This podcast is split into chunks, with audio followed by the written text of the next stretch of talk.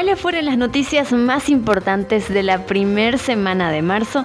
Acomódate que aquí comenzamos con este podcast para Columna Bolivia. Soy Vera Lucía Ramírez y gracias a Ropa Médica arrancamos con las noticias más importantes de la semana. Ropa Médica Online es una empresa dedicada a la comercialización de uniformes y accesorios de calidad para los profesionales de salud. Cuentan con modelos innovadores para su jornada laboral. Son distribuidores autorizados de marcas exclusivas americanas y brasileras. La semana arrancó con una terrible noticia, el accidente de un autobús que dejó al menos 20 muertos y 3 heridos en el país. El hecho ocurrió en la madrugada de lunes en una carretera que une los departamentos de Cochabamba y Santa Cruz. El autobús cayó por un precipicio de una profundidad de 150 metros. Los heridos fueron trasladados a hospitales de la zona. Hasta el momento es el accidente más grave del 2021. Así decía el jefe de la Oficina Policial de Tránsito, el coronel Elser Torrico Valdés. El martes 2 de marzo también fue manchado por una trágica noticia.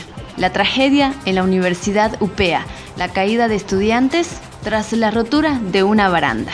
La mañana de martes un video mostrando el momento en el que se realiza la convocatoria y la asamblea en la Universidad UPEA del Alto. Los estudiantes subieron al cuarto piso donde tras empujones cede la baranda y 11 de ellos caen al vacío desde el cuarto piso. Se dice que esta asamblea extraordinaria era para informar la situación institucional por la que pasan sus dirigentes. Allí se determinó a la cabeza de tres personas allegadas a Wilson, que es un estudiante, subir al cuarto piso y llevarla a cabo.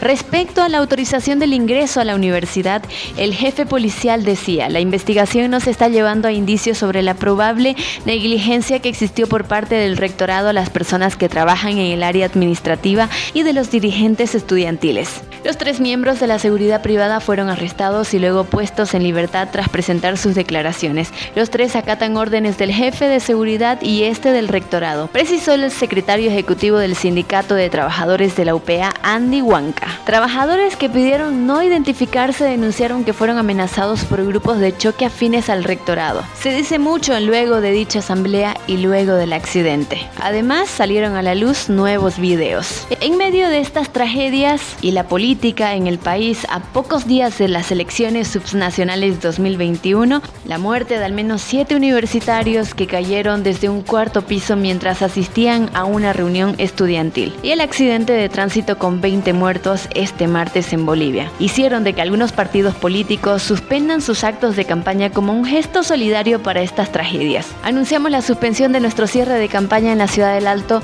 adhiriéndonos al luto que provoca esta irreparable pérdida, así expresó el gobernante del movimiento al socialismo en un comunicado al referirse al deceso de los estudiantes de la UPEA. Mientras que Jayaya, el partido de la expresidenta del Senado y candidata a la alcaldía del Alto, Eva Copa, fue el primero en anunciar que todas las actividades de campaña como el petardazo y la clausura telemática anunciada para el mismo día ya no se realizarían. El MAS y Jayaya son las principales agrupaciones que disputan un espacio en la ciudad del Alto. Dichos sucesos hicieron de que algunas actividades además políticas también en La Paz y en la ciudad vecina del Alto también queden paralizadas como las que debían desarrollar los candidatos a la alcaldía César Dodweiler del MAS e Iván Arias de Somos Pueblo. Dodweiler canceló un festival en La Paz que debía hacerse la noche del martes mientras que Arias propuso su cierre de campaña para el día siguiente. El último día para realizar campañas en la ciudad de Santa Cruz fue realmente aprovechado por cada uno de los candidatos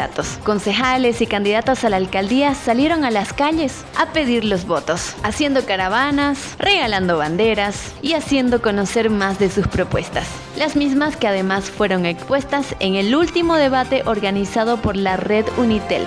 Uno de los cierres de campañas más novedosos fue el de Gary Áñez, que inició su cierre de campaña limpiando la ciudad de la propaganda electoral. Asistió con grupos de personas en distintos distritos para retirar afiches y banderas. Las fotografías, videos y medios de comunicación viralizaron este cierre de campaña liderizado por Gary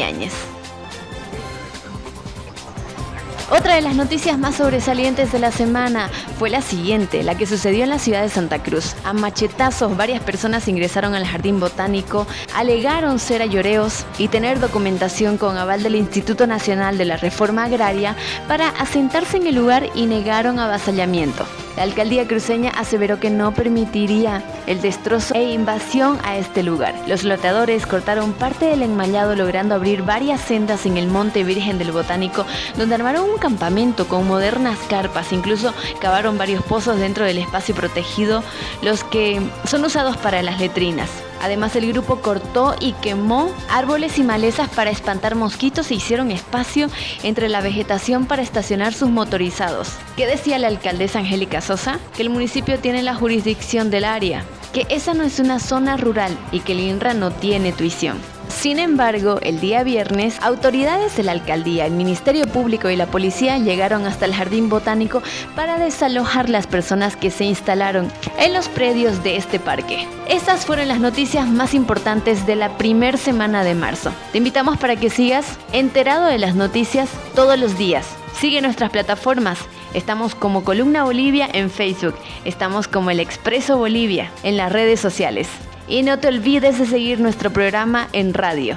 El Expreso, todos los días de 2 a 4 de la tarde. Este podcast fue gracias a Ropa Médica Online. Es una empresa dedicada a la comercialización de uniformes y accesorios de calidad para profesionales de la salud. Distribuidores exclusivos de marcas americanas y también brasileras. Quédate atento al siguiente episodio.